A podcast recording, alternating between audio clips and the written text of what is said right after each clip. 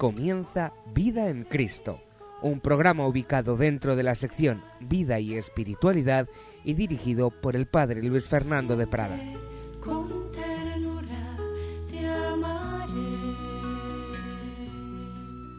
Un cordial saludo, queridos amigos, querida familia de Radio María. Aquí seguimos profundizando en estos temas de la vida espiritual, la fe que debe convertirse en experiencia, la experiencia que debe estar basada en la fe. Y tras haber tocado algunos temas relativos a determinados tiempos litúrgicos, vamos a volver al tema que estábamos desarrollando, la vocación universal a la santidad.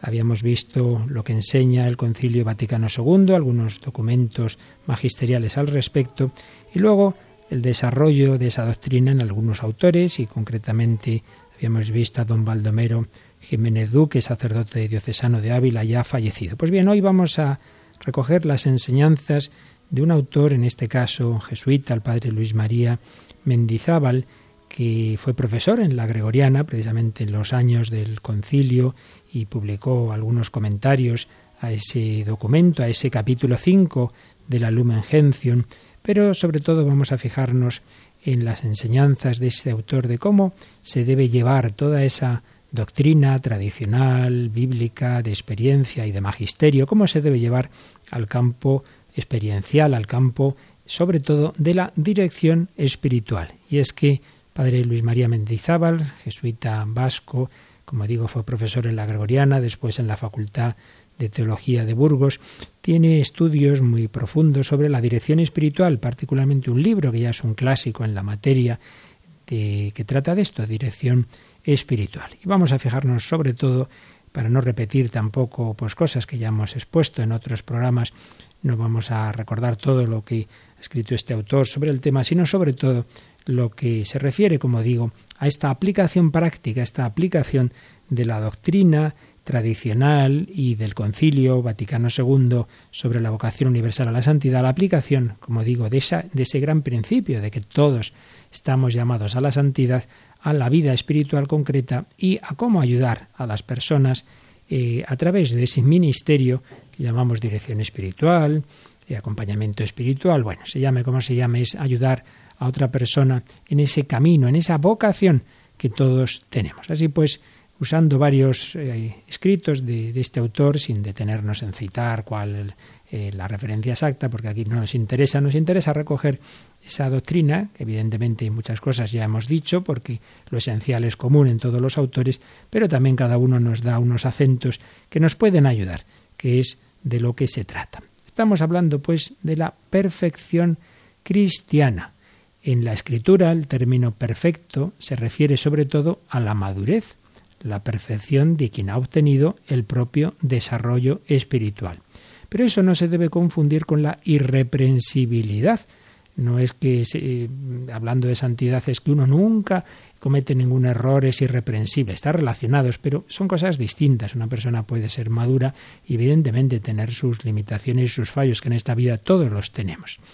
En la imagen muy querida a San Pablo de la carrera del atleta, hay que distinguir la perfección del mismo, del atleta que se ha ejercitado bien y está en forma, y la del acto externo de la carrera misma. Ahora bien, nos enseña este autor, la perfección cristiana es más bien la del corredor, la de la persona, aunque naturalmente también repercutirá ordinariamente en la perfección moral de los actos externos. Pues bien, podemos distinguir, en primer lugar, estos pasos.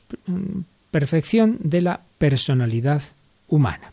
Estamos hablando de la perfección de la persona humana. Por ello es importante precisar antes de nada el concepto de personalidad, que en el sentido que aquí nos interesa es el resultado, y ahora sí citamos textualmente, de la evolución ontogénica por la integración estructural de las facultades y de las tendencias que existen en el hombre concreto, hasta llegar a una verdadera disposición autónoma razonable de sí mismo. Bueno, puede parecer palabras poco complicadas, pero lo que se nos quiere decir es que la persona no es sólo un complejo de facultades, hay cada una por su lado, sino una especie de estructura orgánica, aunque con la capacidad libre de modificar y perfeccionar la estructura inicial. Y en esa estructura que toda psicología humana eh, tenemos, ahí podemos distinguir eh, tres aspectos que obviamente están luego en la práctica absolutamente unidos, pero podemos distinguirlos. La facultad de juzgar estimativamente, yo valoro con mi entendimiento, facultad de juzgar. Segundo, la facultad de adherirse afectivamente. Esto que yo he juzgado como bueno, me adhiero a ello, o esto que he juzgado como malo, afectivamente me distancio de ello. Y en tercer lugar, la facultad de actuar responsablemente. Lo que yo he visto como bueno y me atrae, me, afecto por ello positivamente, pues me dirijo hacia ello, trabajo en esta línea. Y es que el hombre es, por así decir, un animal racional afectivo, no solo racional, racional afectivo, capaz de adherirse libremente a la realidad y de darse libremente a otro en amor, así como de aceptar libremente la donación de otro. La madurez de la persona humana no está solo en el nivel intelectual, sino en ese nivel afectivo. Esta primera estructura psicológica que todos tenemos se desarrolla a través de las experiencias vitales, en contacto con el mundo circunstante, con un sentido dialogal frente a un tú, al cual el yo está vinculado con ligámenes de orden afectivo. Como es obvio, el primer vínculo ordinariamente que todo ser humano tenemos en nuestra vida es pues con nuestros padres, esas primeras personas que son el, el tú frente al que el niño pues va mm, desarrollándose en los primeros pasos de su vida. Cada paso sucesivo debe integrar las realidades precedentes y siempre según un principio de integración correcto, una jerarquía antropológica de valores. Pues bien, es importante subrayar, y así lo hace el autor que os resumimos, que junto al juicio estimativo correcto de los valores de la realidad, es fundamental en esa integración una respuesta, una respuesta afectiva correspondiente a tal juicio. Es muy importante, y ahí yo coinciden prácticamente todas las corrientes psicológicas modernas, muy importante la afectividad, la afectividad. A veces hay personas que sí tienen las ideas muy claras y sin embargo de repente una crisis tremenda, parece que todo se les nubla y es que no estaba eh, integrada su afectividad, las ideas estaban en el entendimiento pero no, no, no calaban, no habían calado el corazón. Aquí este, el padre Mendizábal cuando habla de afectividad pues la entiende no como sinónimo de una pura sensibilidad o emotividad, algo sensiblero, algo romántico, sino como respuesta cordial, personal, cálida, adhesiva del centro de la persona a las realidades de orden objetivo. Creo que son unas caracterizaciones muy interesantes. Afectividad no como algo superficial, sino como respuesta cordial, personal, cálida, adhesiva, del centro de la persona, no de un nivel muy superficial. Hablamos, por ejemplo, de una persona muy emotiva, ve una noticia de personas que están en el mundo sufriendo, pasando hambre, seguida se les saltan las lágrimas y tal, ahí según come, está viendo las noticias en la tele, se emociona, nada, terminado las noticias y si te he visto no me acuerdo, se le olvida, no ha afectado a lo profundo de su corazón, pero enseguida se ha echado a llorar. Ese es un poco ese nivel de emotividad superficial, que tampoco es que estemos diciendo que sea malo, pero que no nos referimos, no se refiere aquí el, el padre Luis María Mendizábal cuando habla de afectividad a que para la perfección sea necesario ese nivel superficial, que depende de factores muy ligados también al propio temperamento, sino algo más hondo, más hondo, una respuesta de, del centro de la persona, en sintonía con lo que en la Biblia significa la palabra corazón, que no es como hoy día las revistas del corazón, no, no, no, no, es algo muy hondo, muy, muy vital en el centro de la, de la persona humana. La respuesta afectiva debe darse según todos los niveles del hombre, también los superiores. Y es que si no se da una respuesta afectiva profunda a los valores que el hombre ha comprendido con su entendimiento, pues al final va a permanecer alejado de la realidad y como dividido en sí mismo, desintegrado, desintegrado. Esto nos pasa mucho. Hay personas que sí, sí, mucho entendimiento, pero como no ha habido un desarrollo proporcional de la afectividad, está desintegrado. O también al revés, personas con un gran corazón, una gran afectividad, pero que no valoran, no piensan. Y ahí está la cosa pues muy desorganizada, muy, muy caótica. Por otra parte, es indudable que la respuesta afectiva debe ser proporcionada, debe ser relativa al valor objetivo eh, captado. Precisamente el sentimentalismo sería falta de esa proporción.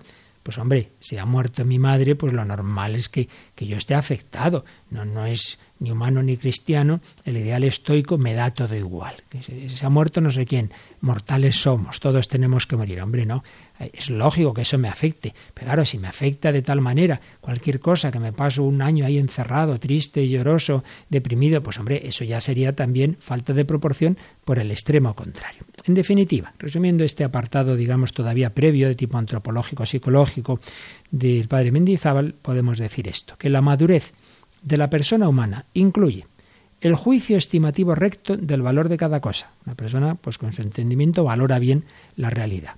Segundo, la respuesta afectiva proporcional a ese valor. Yo veo que esto es bueno, pues es lógico que me afecte positivamente. Mi corazón tiende hacia ese valor. Y tercero, la firmeza de voluntad para actuar conforme al mismo, porque si yo veo bien las cosas, me atraen afectivamente, pero no muevo un dedo, pues ahí también está fallando algo. Bien, pues supuesto este primer nivel psicológico, antropológico, humano, nos habla el autor de la perfección de la persona cristiana. Y es que por la vida de la gracia recibimos la participación en la vida nueva de Cristo resucitado. ¿Qué es la vida cristiana? Pues tener en mí a Cristo resucitado. No soy yo quien vive, es Cristo quien vive en mí. ¿Qué, Cristo? Pues el único que existe, que es Cristo resucitado, que me da su Espíritu Santo. Esa es la vida de la gracia. La vida de la gracia es que me mueve Cristo resucitado en su espíritu y que cada vez voy teniendo más sumisión, sumisión vital de mi espíritu a Cristo cabeza del cuerpo místico. Se da pues en la persona humana cristiana que vive esa vida espiritual, se da un nuevo estrato ontológico, un nuevo estrato de ser. El, cristiano en gracia tiene un, un ser que no tenía antes de, recibir la gracia de Dios. Tiene esa gracia, tiene esas virtudes en una relación esencial a Cristo cabeza. Por ello, la persona humana se enriquece mediante esta dependencia de Cristo.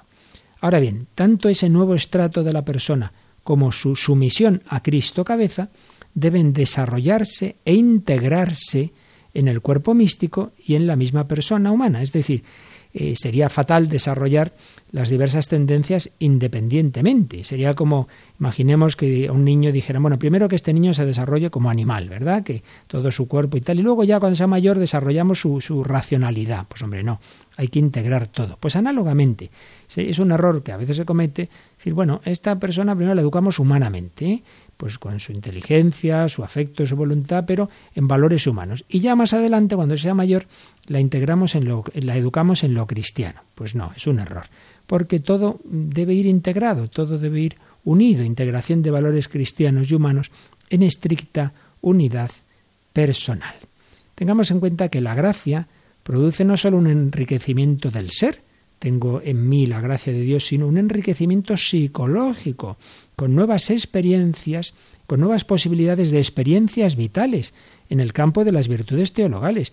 Pues igual, igual que yo con la amistad tengo eh, diversas experiencias en el trato con unas personas y otras, pues por la vida de la gracia puedo y estoy llamado a tener experiencia de las personas divinas, experiencia de relación con Cristo, con la Eucaristía, de relación con la Virgen y de relación con los demás, pero desde Cristo. Este enriquecimiento, este crecimiento comporta, y ahora citamos textualmente al Padre Luis María Mendizábal, una penetración siempre mayor de la fe en el juicio de la inteligencia que lleve a la persona a juzgarlo todo con naturalmente a la luz de la fe. Es decir, no es que yo pienso esto, bueno, humanamente esto es así, pero ahora vamos a ver, desde la fe, ¿cómo hay que valorar esto? Esto sería todavía muy, muy incipiente. La madurez cristiana quiere decir que espontáneamente yo juzgo de las cosas con naturalmente a la luz de la fe. Una penetración siempre mayor de la afectividad sobrenatural en el corazón para producir siempre la respuesta afectiva sobrenatural proporcionada al juicio de la fe sobre cada realidad. Aquí podemos comentar que eso es lo que buscan los ejercicios de San Ignacio, cuando San Ignacio nos propone siempre pedir, por ejemplo, ante el pecado, aborrecimiento, aborrecimiento del pecado, del mundo, o al revés, ante Cristo pedir conocimiento interno del Señor para más amarle y seguirle. Pues que yo en cuanto vea a Cristo, en cuanto estoy contemplándole, me atrae, tengo mi afecto que me dirige hacia Él y me atrae con naturalmente los gustos de Cristo, la pobreza, la humildad, esto es lo que buscan los ejercicios de San Ignacio, vaya, en definitiva, lo que busca la vida espiritual, la vida de oración. que la reflexión me lleve al afecto, al afecto ante Cristo. Pero sigo leyendo a nuestro autor. Eh, la madurez cristiana implica también una radicación de la firmeza de voluntad sobrenatural que lleve a una actuación en amor fiel a los juicios de la fe, con la esperanza clavada en la realidad sobrenatural que no confunde. Recordemos Romanos 5.5, como el Señor en sus promesas no nos confunde, todo lo contrario. Para tal integración es fundamental la recta función, ya lo estamos diciendo, de la afectividad sobrenatural. No hay perfecta integración mientras el hombre no responda afectivamente al juicio de la fe. Y esta es la función del corazón nuevo, recibido con la nueva naturaleza.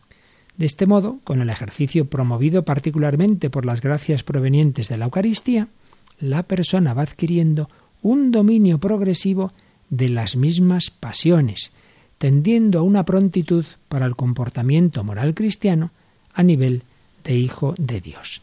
Esa gracia que Dios nos da, y particularmente en la Eucaristía, porque es como un contacto corporal con, con Cristo, con, también con su cuerpo resucitado, ayuda a que todo nuestro ser, toda nuestra psicología, también los niveles orgánicos, el cristianismo no desprecia las pasiones, al revés, lo que hay que hacer es integrarlas, hay que eh, guiarlas. No solo, como diría Platón, es el jinete que debe llevar al caballo, la razón que debe llevar las pasiones, sino, como estamos diciendo nosotros, la fe, la fe que ilumina la razón y ese nivel sobrenatural del entendimiento va integrando toda la afectividad, va integrando las pasiones, va integrando las pasiones. Pero sin olvidar que en último término lo que buscamos es depender de Cristo cabeza. Por eso la perfección supone una perfecta docilidad a las mociones que provienen de Cristo. En definitiva, se trata de vivir de Cristo, que sea Cristo quien vive en mí. Vamos a pensarlo un poquito en ello y vamos a pedirlo. Vamos a pedirlo escuchando una canción que, como se hace a veces en estas canciones, que tiene un origen profano, vivo por ella, vivo por la música. Sin embargo, vamos a escuchar una versión religiosa que lo aplica a Cristo. Vivo por Él, vivo por Jesucristo.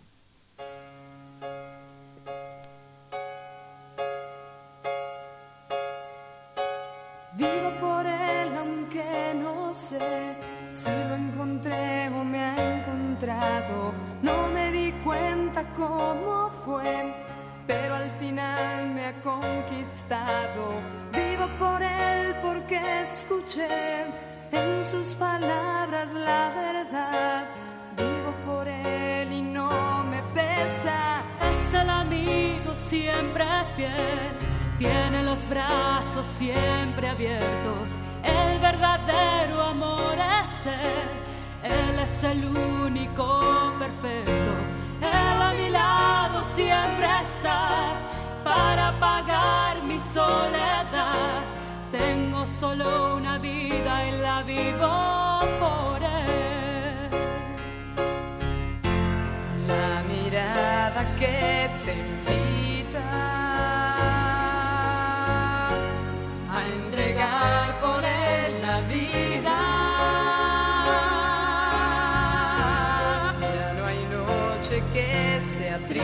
triste,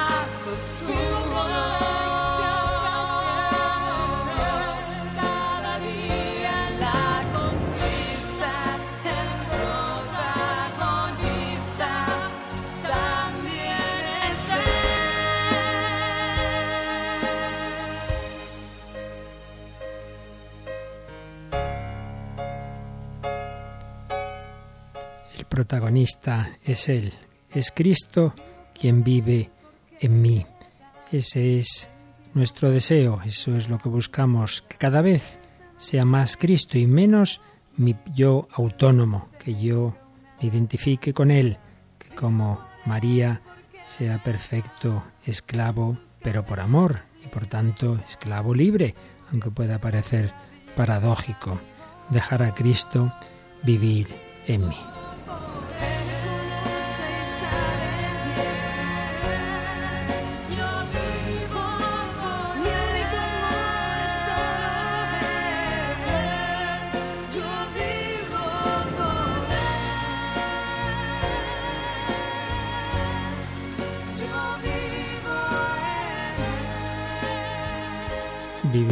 Por Él, vivir en Él, y esto es lo que consigue el amor, la caridad. Seguimos exponiendo toda esta doctrina de la vocación universal a la santidad, hoy tal como ha sido tratada por el padre jesuita Luis María Mendizábal.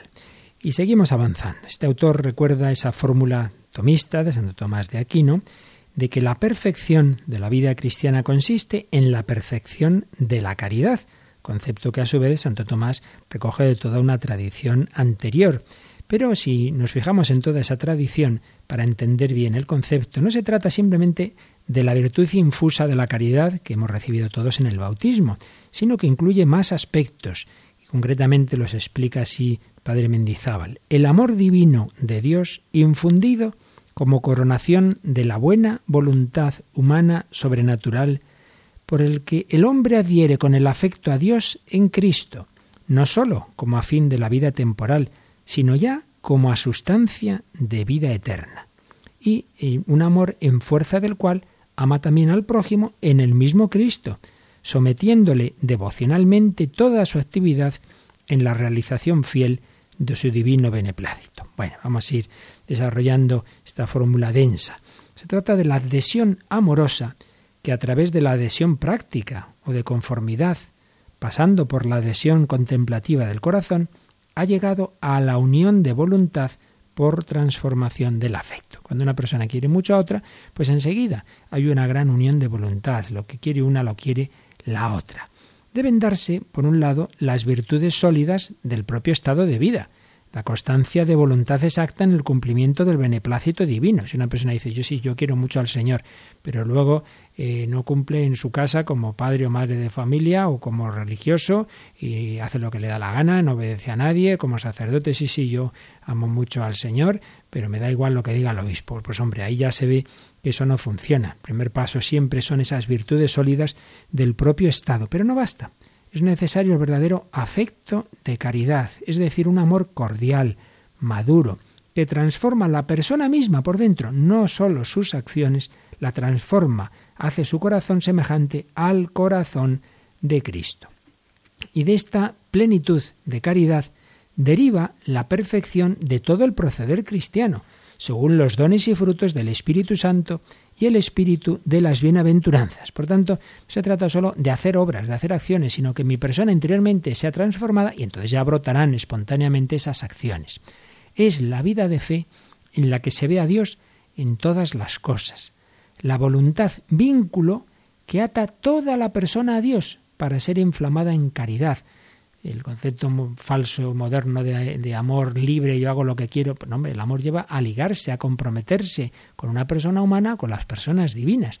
Voluntad que ata toda la persona a Dios para ser inflamada en caridad, con una unción que ordena los sentidos y mitiga internamente la fuerza de las pasiones. Cuando uno está movido por esa unción, por ese gusto de Dios, pues eso mismo hace que sus pasiones estén integradas, estén ordenadas, no se dejen eh, despistar por lo que uno va encontrando, por lo que los sentidos se encuentran en, en la vida. Caridad celeste que transfigura la persona e informa sus sentimientos. Y es que sólo ese amor unitivo es capaz de transformar desde dentro los sentimientos de la persona sin violencia. No es tengo que amar, así como por decreto a ley. No, no, eso es imposible. Tiene que ser el Señor que por dentro nos va transformando si podemos usar esta expresión, es la gracia encarnada. El Hijo de Dios se encarnó, se hizo hombre, pues la gracia quiere encarnarse en todo nuestro organismo Y eso va eliminando ese sentido que a veces tenemos, que a veces nos sentimos hipócritas porque digo una cosa, creo una cosa, pero siento la contraria. Bueno, es inevitable en una primera etapa de vida espiritual, pero poco a poco, poco a poco, esa lucha entre el espíritu y la insumisión de nuestra carne tiene que ir llevando a que cada vez la carne, cada vez todo nuestro ser está más sometido al Espíritu Santo. Y ello lleva consigo un particular dominio de sí, no por la apatía estoica que antes mencionábamos, sino como consecuencia de la adhesión afectiva a Cristo. Implica evidentemente también esta madurez cristiana la ausencia habitual de culpa deliberada, no la impecabilidad, pues todos tenemos momentos en que se nos escapa algo que no queríamos haber hecho, ha sido un momento que no hemos pensado mucho, pero sí habitualmente ausencia de culpa deliberada, fríamente uno no peca. Implica también la superación del temor y una cierta facilidad para conocer y realizar la voluntad divina. Este estado implica la actuación de los dones del Espíritu Santo, participando vitalmente del Espíritu de Cristo, de la personalidad filial de Jesús, por la que sólo podía hacer lo que veía al Padre. Es Cristo quien vive, ama, piensa, sufre o goza en mí. Las dos voluntades quedan íntimamente unidas. Hay una frase preciosa de San Pablo que cita con frecuencia al Padre Mendizábal. El que se une al Señor se hace un solo espíritu con él. Primera Corintios 6:17. El que se une al Señor se hace un solo espíritu con él. Por ello, esta madurez, esta perfección cristiana supone la vida mística. Si entendemos bien que mística no es experiencias extraordinarias, eh, éxtasis, sino esa vida que es regida predominantemente por los dones del Espíritu Santo, por una fuerte experiencia de Dios. Se trata, pues, en este estado de madurez al que todos estamos llamados, de un estado habitual de amor personal a Dios y al prójimo, que hace a la persona espontáneamente dócil a la moción de su cabeza, Cristo. El Espíritu ha formado en el fiel un corazón filial y fraternal, de bondad ilimitada, que se siente uno con el Padre y los hermanos, y por ello está pronto a las obras de amor a Dios y a los hombres. Creo que con estas ideas que resumen las de este autor, pues tenemos unas enseñanzas muy buenas para todos. ¿Qué es en esencia la santidad? Pues no es hacer esto, lo otro, sino que es un estado habitual de amor a Dios y al prójimo. Si uno dice yo me especializo en amor de Dios, pero no en el prójimo, pues ya se ve que eso no es cristiano. El Espíritu Santo quiere formar en nosotros un corazón filial y fraternal. No puede ser solo fraternal, no puede ser solo filial. La realidad es está, todo está unido. Somos hijos de Dios, somos hermanos un corazón de bondad ilimitada, porque ser buenos con unos a veces solo hace todo el mundo. El mayor forajido es amigo de sus eh, amigos forajidos, eso no tiene mucho misterio. Lo importante es ser bueno siempre y con todos, un corazón filial y fraternal de bondad ilimitada que se siente uno, uno con el Padre y con los hermanos. Y de esa unidad, digamos, de raíz, brotarán luego las obras de amor a Dios y a los hombres. Bien, son un poco los principios doctrinales, quizá alguno de ellos os ha podido parecer un poco denso, pero vamos a pasar ya a las aplicaciones más concretas, más prácticas, como os decía antes, este autor tiene un gran desarrollo de los temas de dirección espiritual y por ello, pues vamos a ver cómo todo esto se puede llevar a esa vida concreta, a ese día a día y a ese aconsejar a los demás en la dirección espiritual. Pero Primero vamos a meditar un poco lo que acabamos de decir con la ayuda, en este caso de una composición de Marco Frisina, Cristo Pace.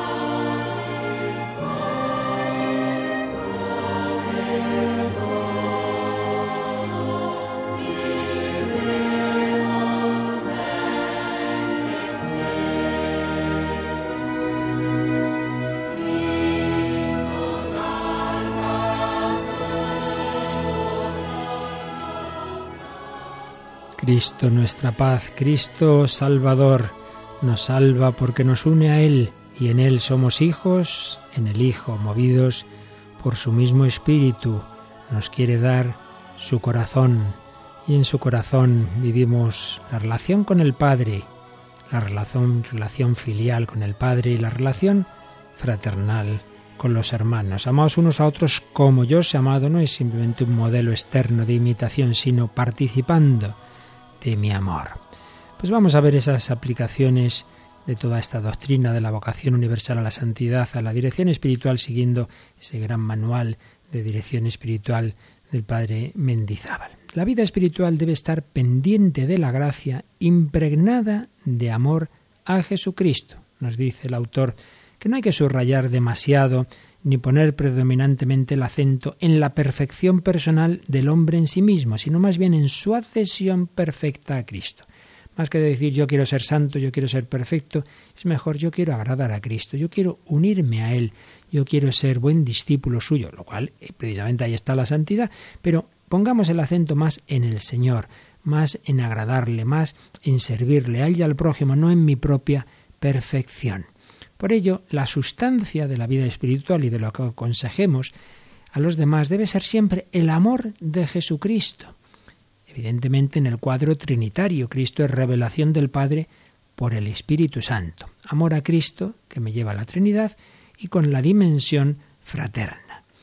Esta dimensión inseparable del amor al prójimo y ese amor a Cristo debe ser el fondo continuo de nuestra conversación. Y cuando es esa conversación de dirección espiritual, con lo cual estamos traduciendo eh, en dirección espiritual esa tesis que antes decíamos de Santo Tomás de la caridad como esencia de la perfección, el desarrollo de la caridad hasta hacerse un estado afectivo habitual que constituye el estado de amor, estado afectivo desarrollado de aquella virtud, un hombre que ha llegado a un verdadero enamoramiento de Cristo, y por intrínseca consecuencia del prójimo.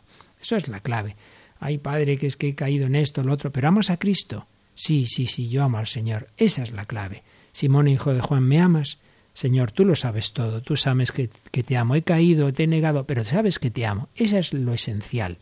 Por ello, hay que procurar encender y desarrollar explícitamente el amor a Cristo, el amor a Cristo, para lo cual hay que introducir al dirigido, a la persona a la que estemos ayudando, en el conocimiento de la persona de Jesucristo, en la meditación de sus misterios, en el esfuerzo de imitación generosa.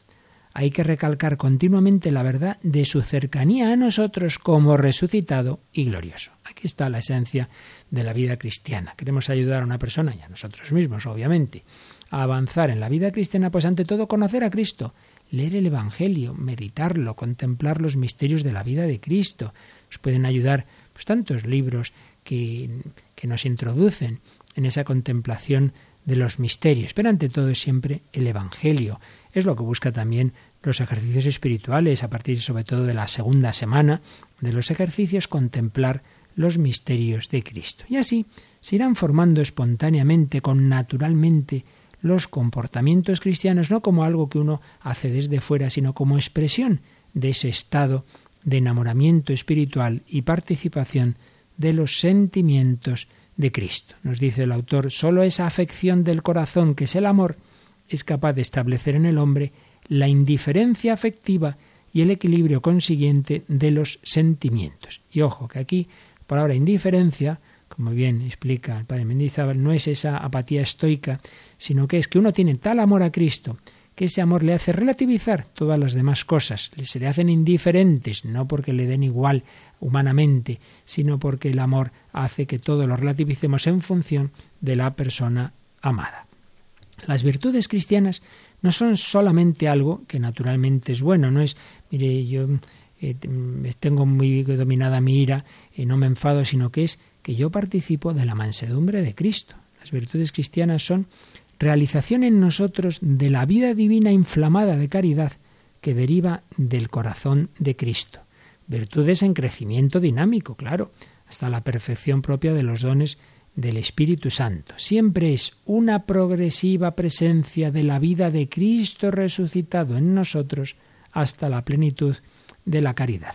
Y en ese dinamismo es fundamental la docilidad al Espíritu Santo, de manera que el hombre aprenda a discernir la voz de Dios y a cumplir su voluntad, pues la fidelidad habitual a, a las mociones del Espíritu Santo es la primera y esencial condición de todo progreso y santidad. No basta con cumplir normas, con reglas, mandamientos, que todo esto se presupone, sino, bueno, y a mí en concreto, ¿qué me pide Dios hoy? Que será distinto a lo que me decía ayer o hace un año. No basta con el cumplimiento de reglas, de principios abstractos. La vida cristiana, la vida espiritual implica un trato permanente con Cristo vivo y una docilidad a las mociones de su espíritu. También nos dice el autor que es fundamental asimilar e inculcar a los demás la unidad de la vida espiritual, que en el fondo es la vida real, con todos sus aspectos humanos, pero vivida en el espíritu de Cristo. Cuando hablamos de vida espiritual, ahí espiritual no es como la contraposición espíritu-cuerpo. Eh, ejercicios espirituales serían el pensar, eh, meditar. No, no, no. Ahí espiritual hace alusión al espíritu con mayúsculas, al espíritu de Cristo. Y el espíritu de Cristo me lleva a vivir en ese espíritu de Cristo también lo corporal. Un deportista que ejercita mucho su cuerpo tiene que ser un deportista cristiano, es decir, que el Espíritu Santo también eh, le, mueva cuando está en el ejercicio del deporte, por ejemplo, no hacer trampas o portarse mal y dar patadas sin, sin ton ni son. De ahí la importancia en esa unidad de vida espiritual de lo que ya decíamos antes, cumplir bien los propios deberes de Estado, porque padre de familia y me mueve el Espíritu Santo a rezar mucho, entonces no trabaja y no alimenta a su familia, pues evidentemente hay algo que no está bien asentado. Hay que partir de ese cumplimiento de los deberes de Estado. Por eso, para evitar posibles ilusiones y engaños, personas que siempre están buscando cosas raras, hay que insistir que lo esencial es el mucho amor de Dios y del prójimo, con esas virtudes fundamentales siempre de humildad, paciencia, espíritu de obediencia. Santa Teresa en el Camino de Perfección nos va a insistir mucho en la humildad, en la caridad, son esas virtudes seguras, porque a veces creemos que siempre tenemos espíritu de excepción, a mí el Espíritu Santo me mueve a no sé qué, a no sé cuál, bueno, empiece usted por lo más básico.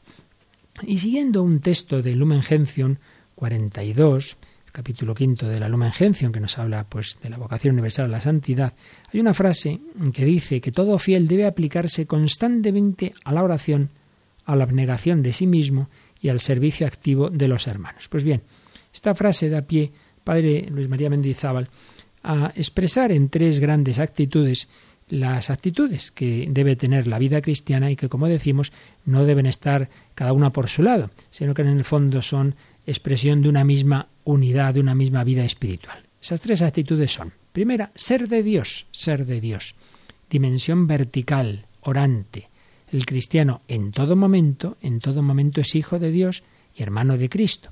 Eso debemos vivirlo en todo el día, siempre. Tengo esa dimensión de hijo, siempre debo ser de Dios. Pero esa actitud habitual tiene un momento fuerte cuando yo me dedico de una manera explícita a la oración, cuando yo dejo lo demás y solamente quiero vivir en ese trato íntimo con el Señor, estar muchas veces a solas con quien sabemos nos ama, nos decía Santa Teresa, que es la oración, pero todo el día debe estar en espíritu de oración, todo el día ser de Dios. Segunda actitud, no ser de mí mismo, no guiarme por mis apetencias, por mis propias ideas, es la dimensión de abnegación cristiana, de renuncia, abnegación que es decirme que no a mi propio yo como último criterio. No soy de mí mismo, soy de Dios.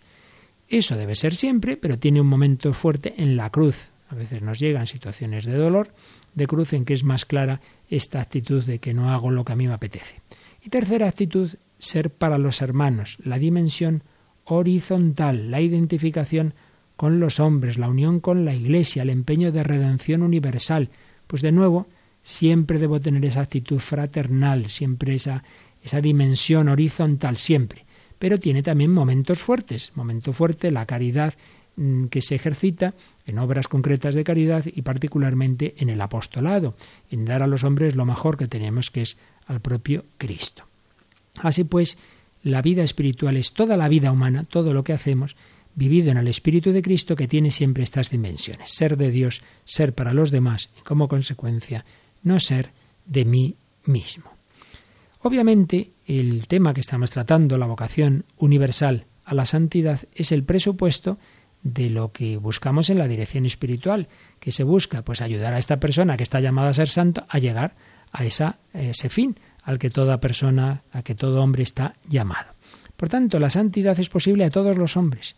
Es posible a todo carácter, a todo carácter, también a las personas con determinadas dificultades de base psicológica, pues quizá eh, no puedan ser canonizado una persona con un grave problema psicológico, porque sería poner de modelo de los demás a una persona, digamos, eh, un poquito trastornada, pero eso no quiere decir que ante Dios no pueda y deba ser santo. Hay que enseñar a todos a vivir con las dificultades, también con las dificultades de temperamento, de carácter. Mire, yo es que tiendo, sin, por más que luche, tiendo a la depresión. Pues mire, la santificación será siempre posible y uno de los componentes de su santidad será ese sufrimiento valientemente aceptado cada día. Y algún, en algún otro de, de estos temas desarrollaremos este aspecto tan importante.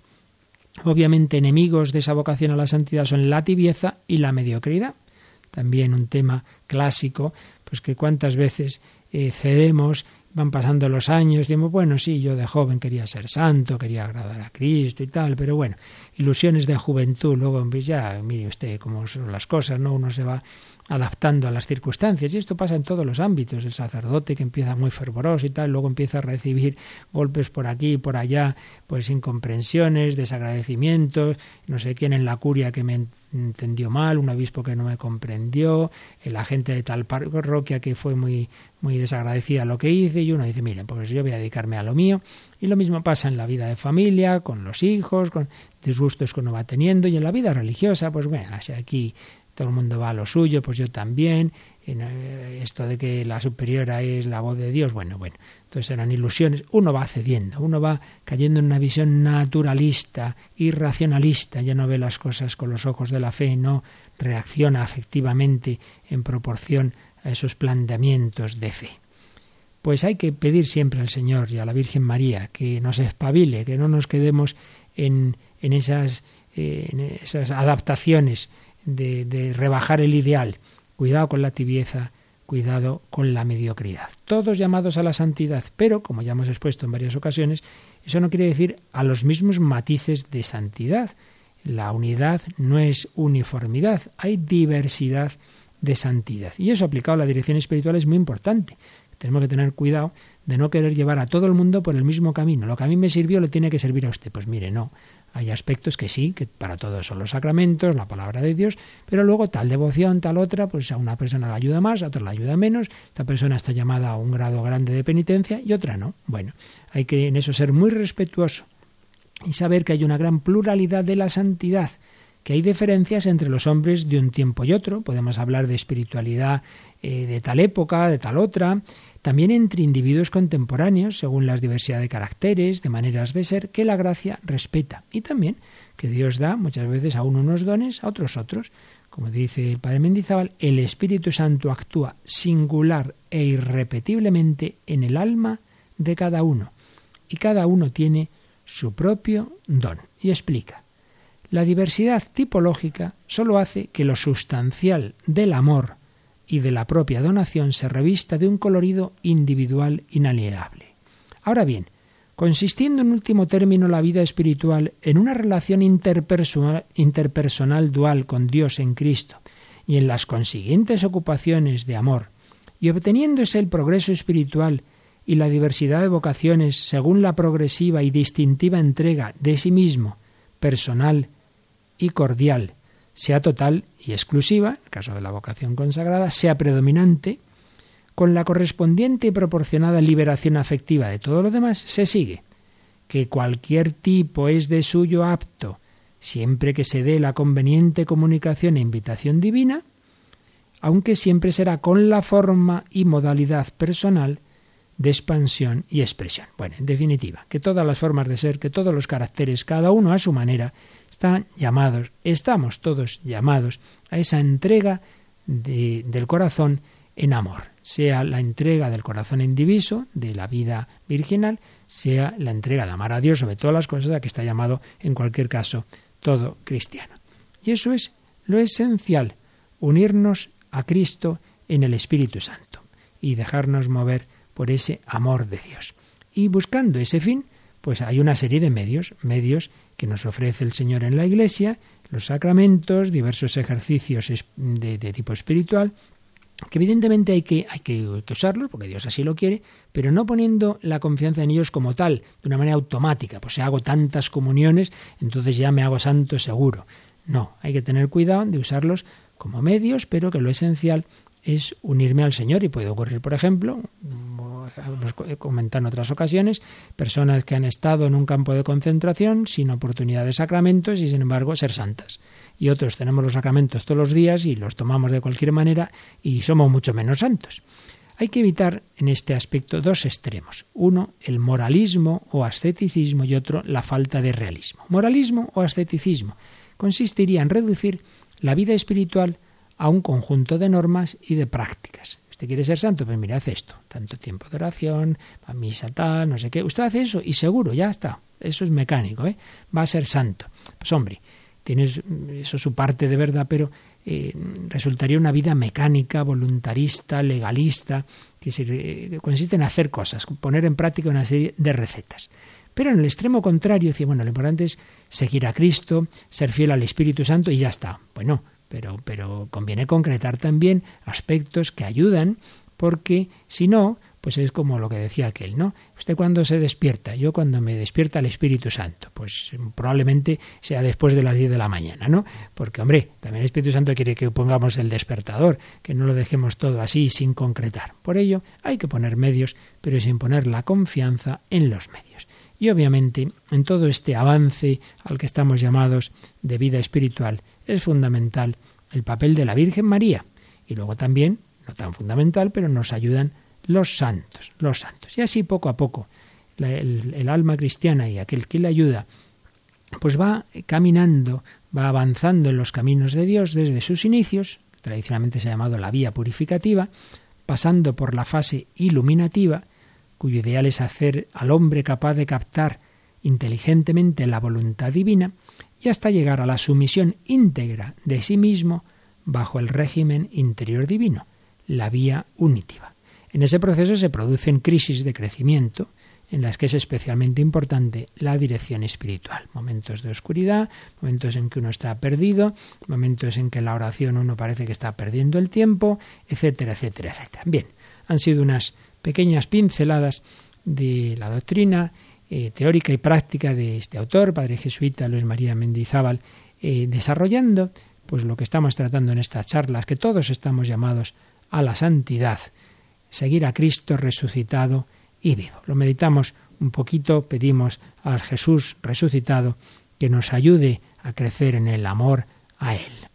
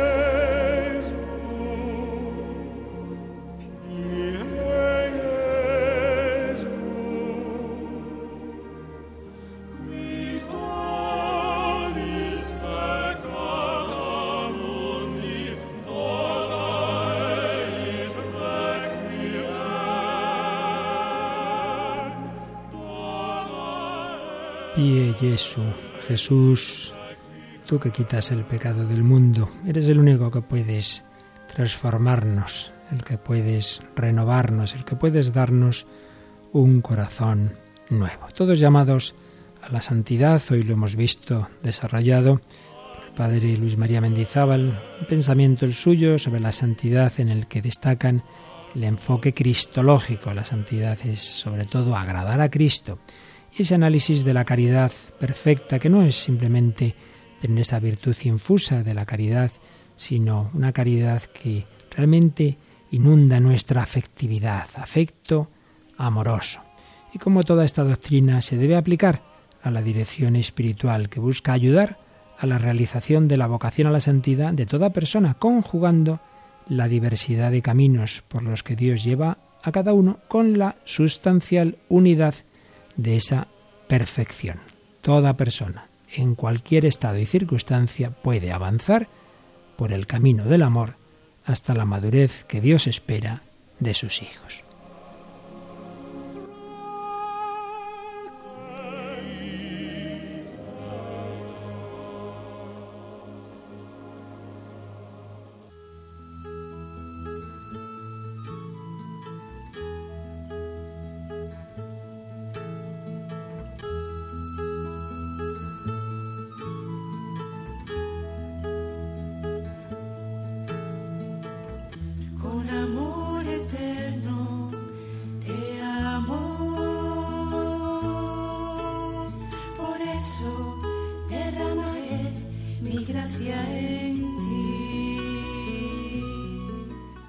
Escuchado Vida en Cristo, un programa enmarcado dentro de la sección Vida y Espiritualidad y dirigido por el Padre Luis Fernando de Prada.